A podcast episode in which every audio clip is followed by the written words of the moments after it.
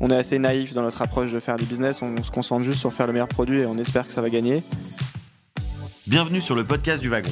Chaque semaine, nous invitons un entrepreneur qui nous raconte son parcours et l'histoire de sa startup. Ici, pas de langue de bois, on vous parle de tout. Échecs, pivot, coup de génie, idées pourries, levée de fonds, croissance. Le but, c'est de vous raconter l'envers du décor. Dans l'épisode d'aujourd'hui, on rencontre Pierre Valade. Pierre Valade est le fondateur de Sunrise. Pierre va nous raconter l'histoire de cette petite application de calendrier devenue grande, depuis les newsletters quotidiennes envoyées aux premiers clients jusqu'à l'application de calendar revendue 100 millions d'euros à Microsoft. Pierre nous racontera cette épopée passionnante. C'est la bonne dose d'inspiration quotidienne prescrite par votre médecin, alors bonne écoute à tous. Est-ce que vous connaissez Sunrise ou pas? Ou est-ce que je, je fais quand même un peu l'histoire de Sunrise, globalement? Si vous connaissez Sunrise, levez la main. Ok, à peu près la moitié, un peu plus.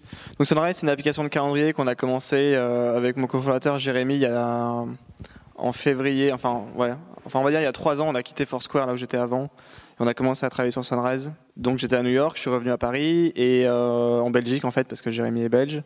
Et donc on a commencé à bosser sur Sunrise euh, l'hiver avec un autre ingénieur, Joey.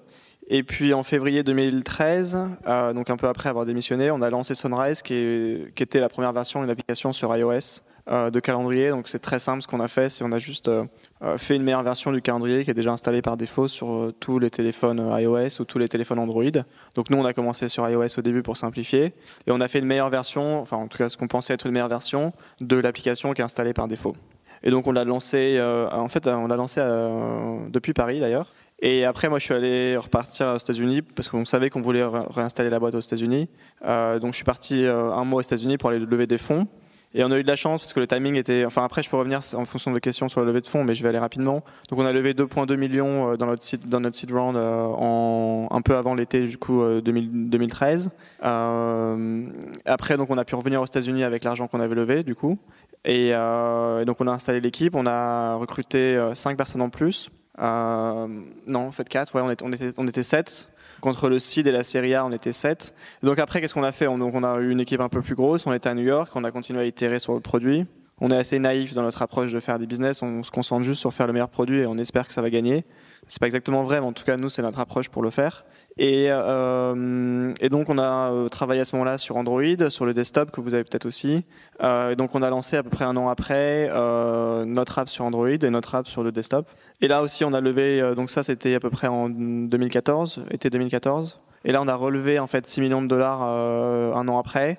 avec Balderton, qui est un fonds qui est basé à Londres, avec un des partenaires qui est Bernard Loto, qui est le fondateur du Business Object, euh, qui est maintenant devenu investisseur, et donc il nous a donné 5, 6 millions en plus pour continuer à exécuter sur, euh, sur le meilleur calendrier, donc sur le, les deux plateformes mobiles qui sont importantes et le, et le desktop. Et, en fait, après, juste après, on a, été contacté par Microsoft euh, à la fin de l'été, donc juste quelques mois après la levée de fonds, la série A, pour nous racheter. Et donc on a eu les discussions avec Microsoft entre à peu près septembre, fin de l'été, jusqu'à début décembre, où on s'est mis d'accord sur les grandes lignes du deal. Euh, et après, on a annoncé le deal, donc l'acquisition de Sunrise par Microsoft, euh, en février cette année. Et du coup, comment ça s'est passé un petit peu, toute, toute cette phase d'acquisition? Ça a été compliqué à gérer? Euh, Comment est-ce que Microsoft a réagi euh, par rapport à la- à l'acquisition? Bah en fait, c'est eux qui sont venus nous voir, donc je pense que c'était une situation peut-être plus simple que dans d'autres cas. On cherchait pas à vendre. En plus, on venait niveau timing, on venait de lever euh, 6 millions de dollars, donc on avait vraiment euh, beaucoup d'argent sur le compte en banque et on dépensait pas beaucoup. Et, c'est vraiment eux qui avaient besoin de racheter. euh, D'ailleurs, ils ont pas fait que nous, ils ont fait Wonderlist après, ils ont fait Accompli qui est devenu Outlook, donc ils ont fait des, ils savaient en fait qu'ils voulaient acquérir des applications mobiles sur iOS et Android pour combler le, le manque qu'ils avaient parce qu'ils n'avaient pas d'app forte sur iOS et Android. Et, euh, et Satya, le nouveau CEO, je pense, a demandé à quelqu'un un jour de se dire Ok, rachète les mecs qui font le meilleur taf. Et euh, dans l'email, le calendrier, les tâches. Et du coup, l'email, ils ont racheté Accompli, le calendrier, ils ont racheté Sunrise, et euh, les tâches, ils ont racheté Wonderlist récemment. Donc la négociation, elle était assez, euh, elle était rendue peut-être plus facile par le fait qu'on avait, on n'avait pas envie forcément de vendre à tout prix, et que du coup, on pouvait être plus exigeant sur les conditions. Et comme on avait l'argent pour faire ce qu'on voulait, on n'avait pas de, de deadline spécifique en mode ah ben, dans six mois, on n'a plus d'argent, donc soit on lève, soit on vend. On venait de lever, donc les investisseurs, évidemment, ils voulaient pas vendre parce qu'en général, quand ils investissent, c'est sur le long terme. Mais nous, on s'est dit avec Jérémy, ok, on va se fixer un prix qu'on a en tête, qui est notre prix minimum, et s'ils nous donnent ce prix-là euh, plus un cent, on vend. Et au final, on a eu ce prix-là. Donc après, une fois qu'ils nous ont fait l'offre avec le prix, qui est le principal paramètre du deal, euh, le reste découle. Quoi. Ok. Et euh, maintenant, la relation, une fois que la vente s'est passée, comment ça, a évolué ou comment ça se passe? Est-ce qu'ils ont gardé toute l'équipe? Alors ça, c'était une condition qu'on avait mise. Que, enfin, moi, j'avais passé du temps à recruter des gens. C'était pas pour qu'ils les, dégagent. Surtout qu'on avait vraiment, enfin, et on a toujours une équipe qui est vraiment très, très, très, très forte. Quand on a vendu la boîte, on était que, on était que 12. Parce que du coup, on était, on était 7. Après, on a levé 6 millions. On a eu un peu de temps pour, pour recruter. Mais on était 12. On faisait iPhone, iPad, Android, euh, desktop. Desktop, c'était Mac, web. Donc c'était vraiment euh, une très, très bonne équipe. Et 12, tout, tout compris, quoi, tout mouillé. Donc il n'y avait pas de doute. J'aurais dit, vous leur faites pas passer des entretiens. au début, vous leur, ils voulaient leur faire des questions techniques. Je leur ai dit non, c'est eux qui vont vous poser des questions sur c'est quoi Microsoft, comment ça marche, et, pas l'inverse, quoi. Donc non, ça, honnêtement, ça se passe très bien. Évidemment, il y a plein de choses qui sont, qui sont différentes quand tu peux décider euh, de tout, euh, du, euh, de la personne avec qui tu vas travailler, avec la couleur du papier toilette, si tu veux, quand tu es le CEO. Donc il faut faire des trade-offs et il faut savoir qu'il y a des trucs que tu vas pas pouvoir décider. Enfin, je suis pas le CEO de Microsoft, quoi. Donc il y a des trucs, c'est juste pas moi qui décide, j'ai un boss. Donc il faut un peu euh, s'habituer à ça, mais bon, on sait ce qu'on signe, donc je pense qu'il faudrait être naïf pour penser le contraire. Mais euh, non, ça se passe bien. Ils sont, euh, ils sont vraiment ouverts pour pouvoir changer leur, leur manière de travailler. C'est une boîte qui a fait du, beaucoup de boulot et beaucoup d'argent sur, sur le desktop avec Windows, Office, avec des cycles de release tous les trois ans. Donc vraiment une méthodologie de travail, je pense que était assez différente de la nôtre sur le mobile où, on essayait de, de, shipper des updates sur les stores toutes les, toutes les six semaines. Euh, après, nous, on est à New York, euh, donc euh, on est assez isolé aussi de, Seattle et de Redmond, donc c'est à la fois bien et pas bien. Le bien, c'est que, bah, en fait, on est indépendant, ça change pas grand-chose. Le moins bien, c'est qu'on sait moins bien ce qui se passe, mais après, on sait ce qu'on doit faire, on essaie de le faire. Du coup, je me permets de rebondir là-dessus. donc, tu avais dit à un moment donné, justement, vous avez fait le choix de, de vouloir partir aux US. Euh, pourquoi avoir fait le choix de, de partir euh, On était déjà aux US. Hein. Ah, vous étiez déjà aux US bah, Je travaillais chez euh, Foursquare avec, avec Jérémy ouais. à New York. Donc, on, pour nous, c'était juste. dans la continuité. Dans la continuité. Après, on devait revenir en France ou en Belgique parce qu'on avait des problèmes de visa. Parce que quand tu démissionnes aux États-Unis, si ton visa est lié à ton boulot, en gros, tu dois revenir, de, tu dois sortir des États-Unis. Et, euh, et, puis la vie à New York était beaucoup trop chère de toute façon pour nous pour pouvoir rester euh, sans avoir encore levé de l'argent. Donc on s'est dit on va aller en Belgique parce que Jérémy euh, vient de Bruxelles et moi je connaissais pas. Et donc on a passé l'hiver là-bas et ça nous permettait de dépenser moins, de pas avoir le problème de visa et de travailler tranquillement sur là parce qu'à Bruxelles l'hiver tu restes chez toi. Au moins tu fais rien quoi. Enfin, c'est très sympa, j'adore Bruxelles, mais l'hiver tu es au chaud et tu codes quoi. Et donc justement au niveau de la, de la création, enfin une fois que vous êtes arrivé à New York, pour moi c'est un petit peu euh, euh, le, le, rêve euh, new-yorkais. quelles sont les différences entre justement les, les, startups françaises et les startups Je sais pas parce que moi j'ai jamais fait startup en France, donc je suis mal placé pour ça. Quand on me demande c'est quoi lever des, des fonds et s'il y a des différences, j'en sais rien. Donc je, je, connais, moi je vois l'écosystème de l'extérieur et je trouve que ça évolue très très bien et, et je, je, me fais pas du tout de soucis là-dessus. D'ailleurs, nous, c'est rigolo, on était une boîte américaine, on a levé des fonds à Londres, quoi, donc on a fait un peu l'inverse. Euh, et probablement des boîtes françaises peuvent très bien aller lever des fonds aux États-Unis ou s'installer aux États-Unis. Euh, moi, si je fais une deuxième boîte maintenant, c'est tout à fait possible que je la fasse à Londres ou, à Paris. Il y a des très belles boîtes qui sont créées ici. Je pense que c'est peut-être plus psychologique, à mon avis, maintenant que, vraiment. Euh, je pense que, en tout cas, pour moi, ce qui est important, c'est de répondre à un besoin dans le marché et d'essayer de faire le meilleur produit pour, pour, pour y répondre. Quoi sur vos débuts, euh, les six ou six premiers mois ou la première année, euh, notamment par rapport à votre traction et euh, votre équipe, qu'est-ce qui vous a permis de lever ces 2 millions d'eux aussi rapidement? C'était votre traction Vous, ce qui sortait de Foursquare, c'était quoi à peu près, selon toi, ton, c'était très difficile de lever les 2.2. Euh, donc on a eu quand même, on a eu quand même assez de chance. C'était pas facile. Enfin, je pensais que ça allait être plus simple de closer le, le tour. Euh, et c'est exactement ce que tu as dit en fait. Il y a deux choses. le tampon Foursquare qui, qui, pour les Américains parle, je pense que ça joue. Euh, c'est quelque chose qu'ils connaissent. Ils connaissent pas mon école que j'ai fait en France, mais ils connaissent Foursquare, donc euh, par référence ils associent ça.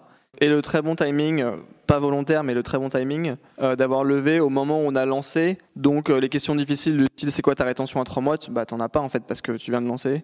Et, et comme on a eu un lancement qui était qui était encore une fois très réussi parce qu'on a eu la chance d'être juste après Mailbox donc Mailbox c'était l'email, nous c'était le calendrier. Donc les deux très euh, très similaires avec un, avec un, une attention sur le design et l'expérience utilisateur. Je crois que Mailbox à ce moment-là se faisait racheter déjà par Dropbox rapidement. Donc on montrait ah ouais on peut faire des, des boîtes dans le dans cette catégorie, les faire gratuites les apps et en fait après arriver à, à faire des exits pour les investisseurs.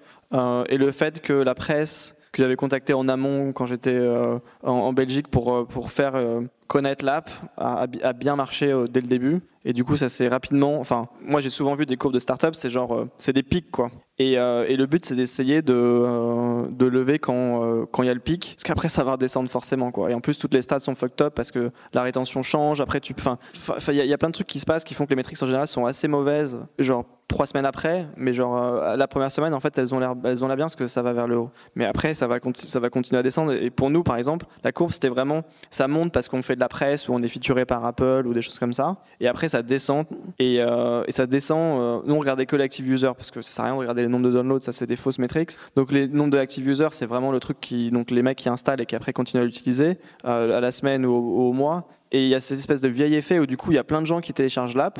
Évidemment, il y en a plein qui l'utilisent plus.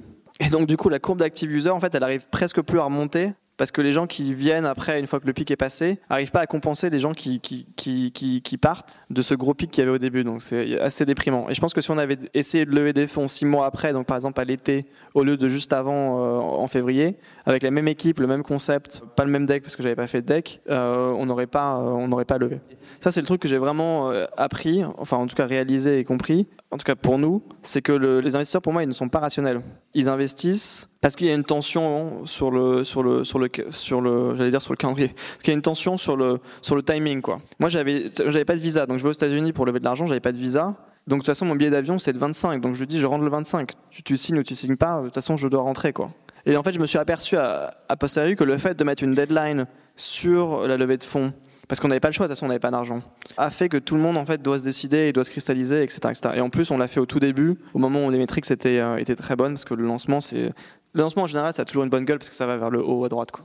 Et tu avais des, des contacts à New York, j'imagine, pour prévoir, J'avais, euh, ouais, c'est vrai, ça c'est une bonne remarque. J'avais quand même pas mal de contacts à New York et, euh, et ça, ça aide aussi beaucoup. Et j'avais aussi pas mal de contacts chez des entrepreneurs qui, ont des investisseurs et qui du coup te font des intros dans leur fonds.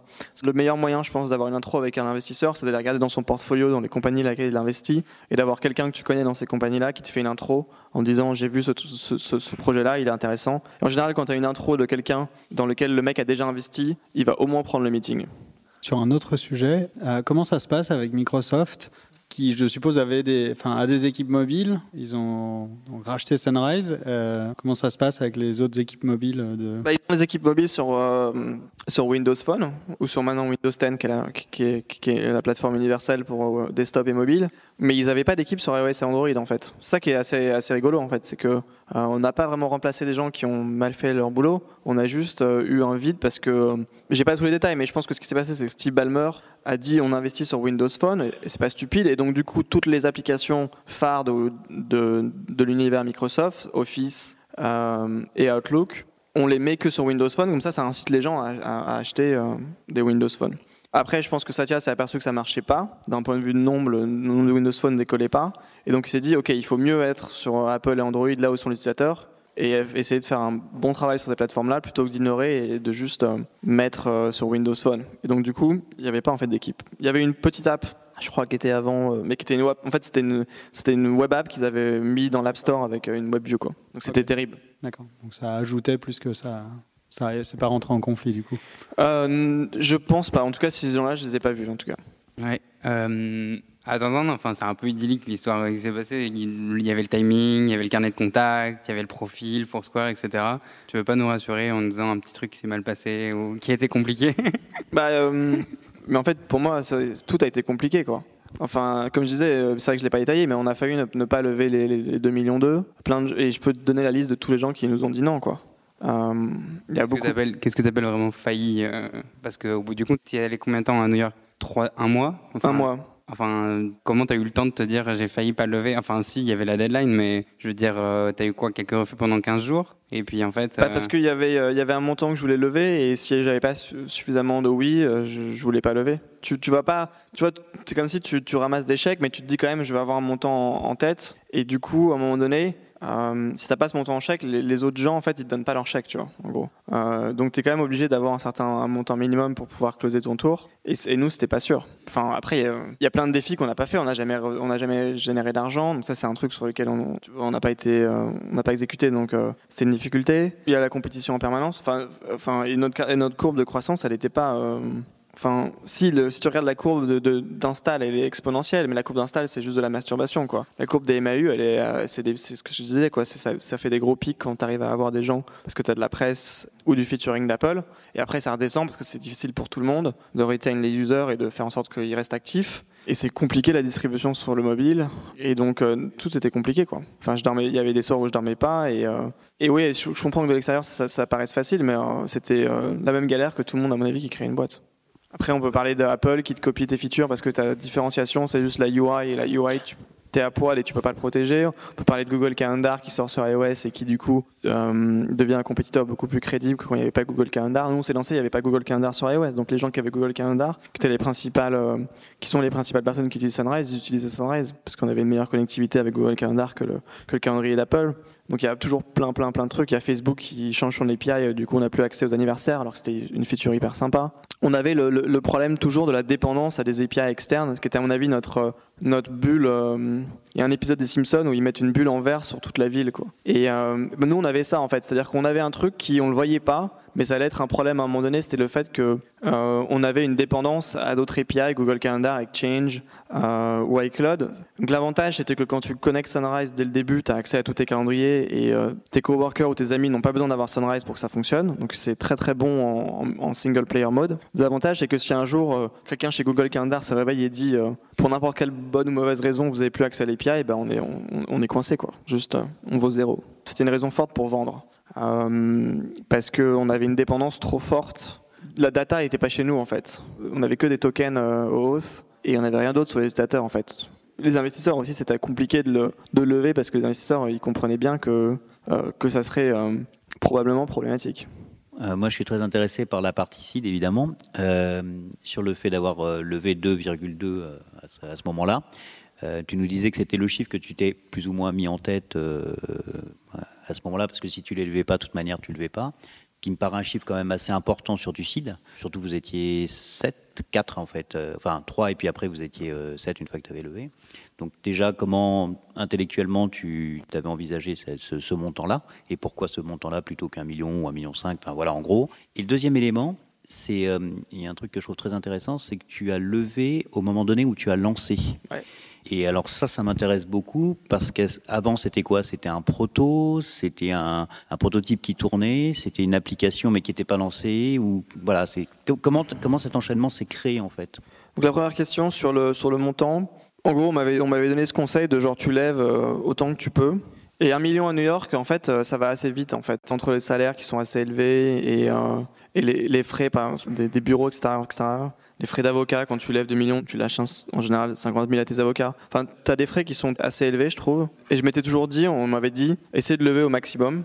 Et donc, clairement, je crois que le minimum que je m'étais fixé, c'était. euh, En fait, ce que, je disais quand je, quand je levais, il y a des trucs qui me reviennent aussi en, même temps, c'est tu dis que tu lèves un million, comme ça au moins tu as plus de chances de, de les avoir. Et après, tu décides si tu veux ouvrir ou pas euh, en disant Ah, je suis oversubscribe, tu sais, euh, tu fais ton difficile. Nous, c'était assez compliqué. de- Enfin, c'était pas facile d'avoir les, les 1 million. Mais bon, on les a quand même eu. Et donc, du coup, après, il y avait des gens. En général, les gens, après, quand tu commences à montrer que tu- ça va se faire, il y a des gens qui sont aussi attirés par ça. Et donc, euh, et puis, on a pu aussi débloquer certaines situations qui étaient un peu compliquées avec des investisseurs qui avaient des investissements compétitifs. Et du coup, je suis allé voir le mec en lui disant non, c'est pas compétitif. Enfin, bref, il y a des trucs qui se sont un peu débloqués euh, à la fin.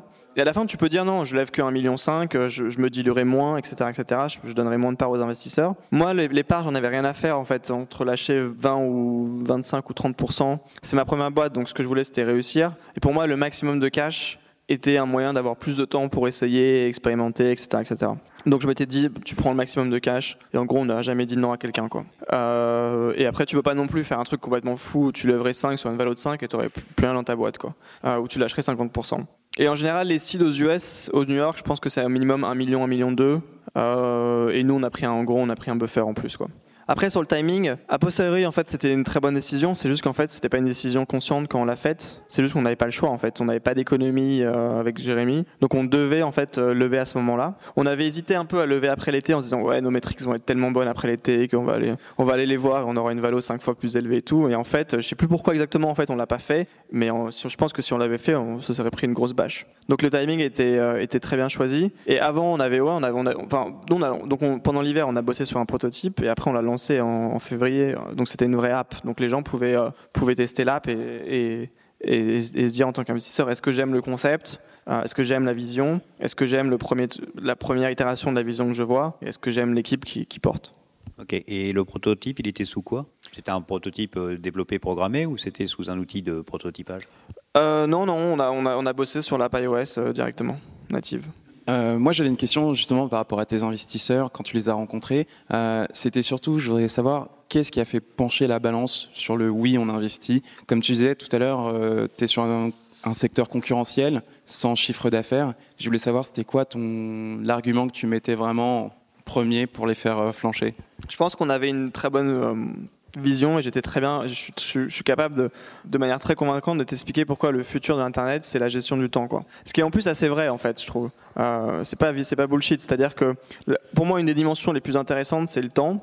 Tout le monde n'a que 24 heures par jour euh, et on doit essayer de faire un maximum de choses dans ces 24 heures. Et du coup, maintenant qu'on a ces, ordinateurs connectés à Internet dans notre poche qu'on appelle les téléphones, savoir où est-ce que tu vas aller, avec qui, euh, comment est-ce que tu devrais y aller, euh, c'est des données qui sont hyper intéressantes en fait. Et la seule base de données du futur, les gens qui peuvent vraiment prévoir le futur, c'est les gens qui connaissent ton calendrier en fait. Parce qu'ils savent euh, où est-ce que tu vas aller, à quel moment, éventuellement avec qui.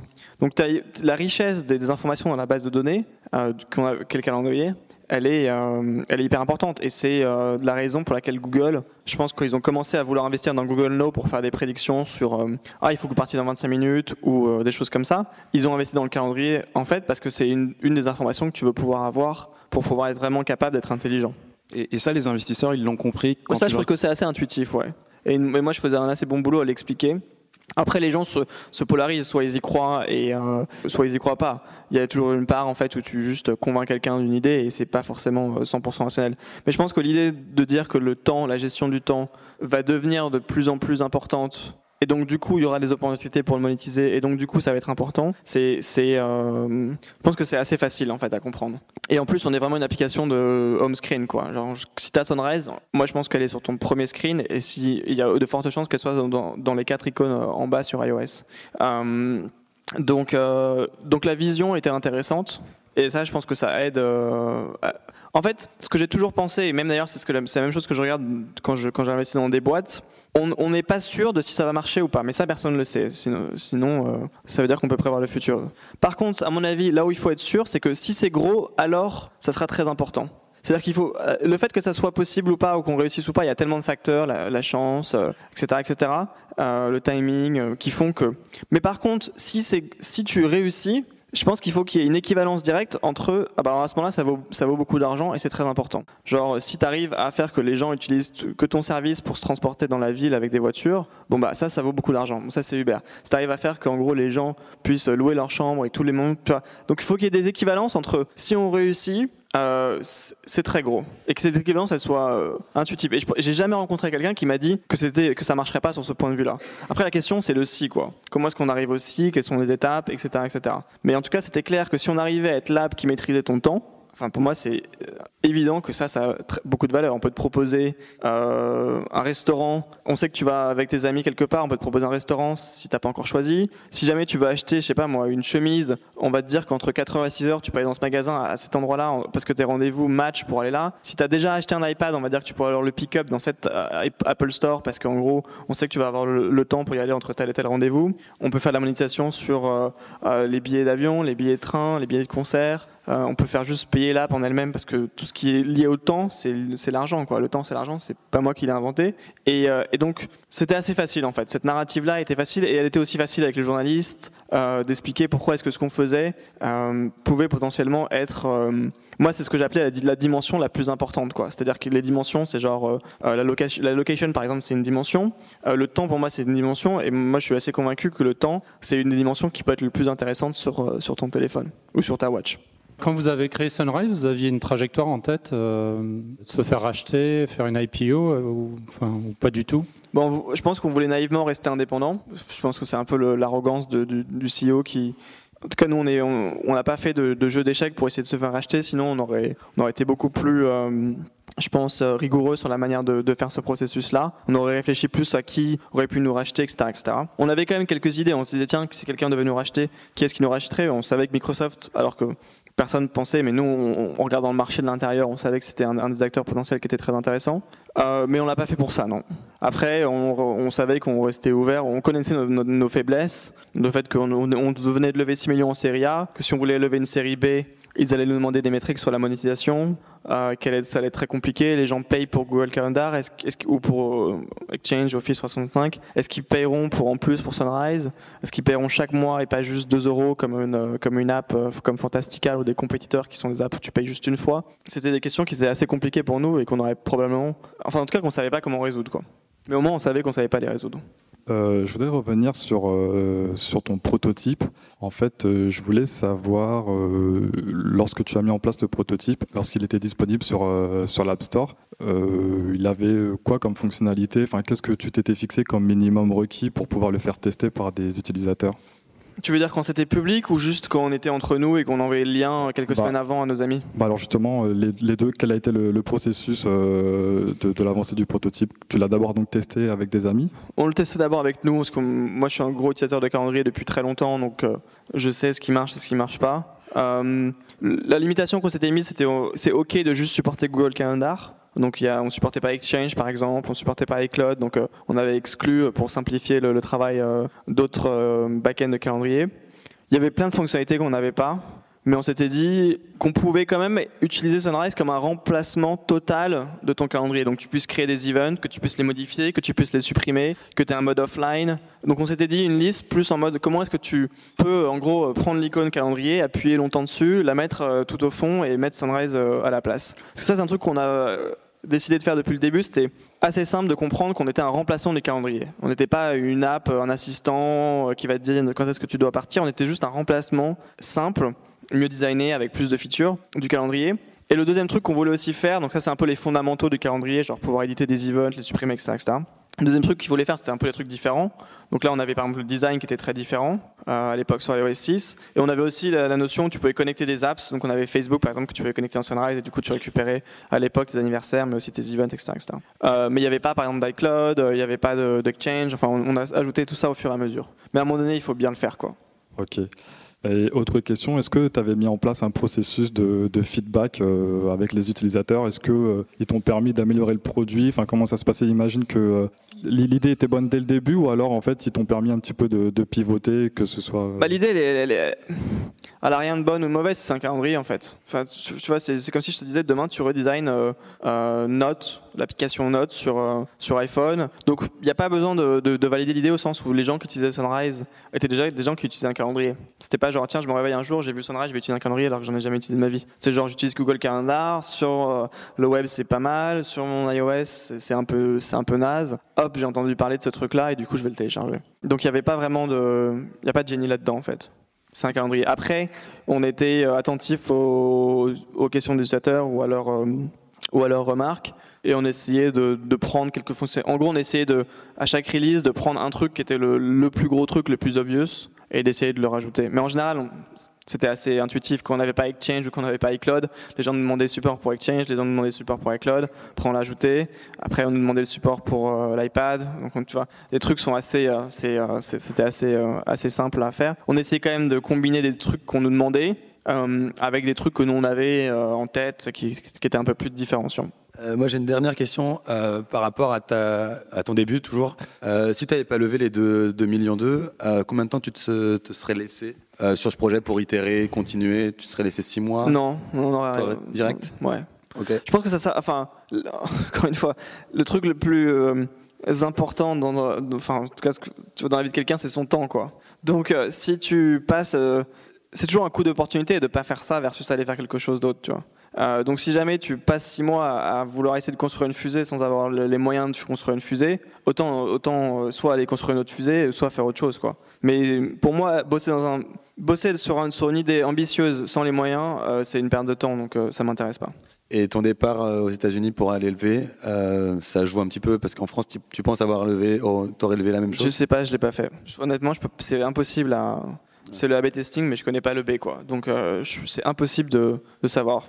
Euh, je voulais savoir comment euh, personnellement on garde euh, sa motivation et aussi au niveau de l'équipe. Alors je sais pas si l'équipe était intéressée, mais clairement comment on garde sa motivation pour améliorer le produit quand clairement l'argent est, est moins un problème? Bah, c'est juste que dès le début, on n'a jamais fait pour l'argent, quoi. Donc ça change rien, quoi. Et pour toi, sûrement, ouais, mais pour euh, peut-être ton cofondateur et même pour ton équipe, c'est vraiment le, le- le projet avant tout. C'est Ouais, la la, non, c'est l'aventure, c'est l'aventure. Enfin, je pense que tous les gens de chez Sunrise, euh, ils pourraient avoir des offres chez, euh, chez qui ils voulaient maintenant. Ils reçoivent probablement un mail par jour sur LinkedIn euh, pour se faire recruter. Nous, on pouvait pas pouvait pas faire de de compétition sur les salaires. Par contre, on faisait une compétition sur ce qu'on appelait l'expérience Sunrise, quoi. Donc chaque année, on partait en voyage tous ensemble. Donc on a fait une semaine à Berlin, on a fait une semaine au Mexique, c'était hyper cool. Tous les mercredis soirs, on avait, on des, avait des, des team drinks, on les a toujours d'ailleurs. Donc on allait tous boire des verres et dîner tous ensemble. Le midi, moi, je, prenais jamais de lunch à l'extérieur, je déjeunais toujours avec l'équipe. Euh, donc c'était vraiment une expérience, qui était euh, très presque familiale, quoi. Donc la motivation, la motivation, je pense de faire des beaux produits et de faire des choses qui sont dont tu es fier. Après le succès, c'est autre chose. Euh, je préfère faire un truc qui est bien et, euh, être dans un trou plutôt que de faire un truc de merde et, et avoir de l'argent, quoi. Mais ça, c'est juste ta motivation personnelle, tu vois. J'aurais préféré que Sunrise euh, soit un truc qui marche pas d'un point de vue financier, mais qu'on soit fier de ce qu'on ait fait et que les utilisateurs qu'on ait fait, qu'on ait euh, un par un, euh, soient des utilisateurs qui soient contents, plutôt que de faire de la merde et d'être successful, euh, enfin d'être- euh, de réussir financièrement. Mais ça, c'est des, trucs, c'est chacun met ses critères où il veut, quoi. Donc euh, post-rachat, rien n'a changé dans l'équipe. Non, on essaie de faire du bon boulot. Enfin, nous, ce qu'on fait, c'est très, enfin, encore une fois, on est peut-être naïf là-dessus, mais moi, je considère que le meilleur produit gagne. Donc euh, après, évidemment, il faut être smart sur le marketing, euh, il faut être smart sur la manière dont tu expliques ta vision à la fois à, à tes employés et euh, à tes investisseurs. Sur le long terme, je pense que vraiment le- les, les bons produits gagnent. Juste pour savoir, où est-ce que tu te vois dans, dans 5 ans? Est-ce que tu te vois continuer à essayer de développer Sunrise chez Microsoft? Est-ce que tu as envie de repartir à l'aventure et retrouver un, un concept Je sais et pas, à partir de zéro? Qu'est-ce qui te fait envie là sur les prochains mois ou ce genre de choses? Il y a des choses intéressantes à faire chez Microsoft. En gros, tu, tu, tu, tu fais le trade-off entre ta, ta moins de décisions qui sont euh, toutes les tiennes, mais d'un côté, quand tu fais des, des, produits, tu peux les shipper à des, des dizaines de millions de personnes. Ça, c'est intéressant. Et honnêtement, le fait de plus avoir le stress d'être CEO d'une boîte, euh, pour l'instant, euh, ça, me- ça, ça manque pas, quoi. Enfin, il y avait vraiment, moi, je me, je me réveillais la nuit, j'avais j'avais la boule au ventre de, euh, de savoir si Google Calendar allait nous couper l'API ou comment est-ce que j'allais devoir aller à Zurich négocier euh, pour qu'on augmente les quotas de l'API pour qu'on, tu vois. Enfin, c'est juste euh, toutes les merdes que tout le monde a en fonction de son projet, on les avait comme tout le monde. Et donc euh, de pas avoir ce stress-là, ça c'est, en tout cas pendant quelques temps. Après, je pense qu'on m'a on m'a- prévenu que ça devenait chiant, mais genre de pas l'avoir pendant quelques temps et de pouvoir te concentrer sur d'autres choses que tu peux te concentrer, que ça soit ta copine ou même d'autres choses que tu pas faire avant quand tu juste pensais tout le temps au boulot et que tu te rendais même pas compte que tu parlais tout le temps de ton boulot euh, autour de toi. Je pense que ça fait, je pense que pour toi et pour certaines personnes autour de toi, je pense que ça fait du bien, quoi. Donc ça, c'est cool d'être salarié, parce que je suis salarié. Euh, ça, c'est cool de, de, tu de, de, de descendre la pression. Du coup, tu peux te focaliser sur d'autres trucs dans ta vie, il a pas que le boulot. Euh, après, évidemment, euh, si tu as, d'autres idées, probablement un jour, tu pourras essayer de re- relancer un truc, mais... Et t'en as? Ouais, les idées, j'en ai, j'en ai des. Vraiment, vraiment, c'est, je pense que c'est la partie euh, presque la plus facile, quoi. Ouais, non, enfin, il y, a- vraiment plein de trucs à, vraiment plein de trucs à faire.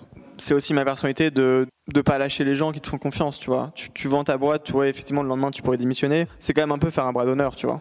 C'est comme si tu te mariais et tu te divorçais le lendemain, quoi. Techniquement, juridiquement, tu peux le faire. Euh, c'est pas très spirit, quoi. Super. Bah, merci beaucoup, euh, Pierre. Avec hein, un tonnerre d'applaudissements. C'est fini pour aujourd'hui, merci d'avoir écouté ce talk. Si cet épisode vous a plu, pensez à vous abonner sur iTunes. Si c'est déjà fait, je vous invite à laisser un avis et à le partager sur vos réseaux préférés. À la semaine prochaine pour un nouvel épisode. Salut à tous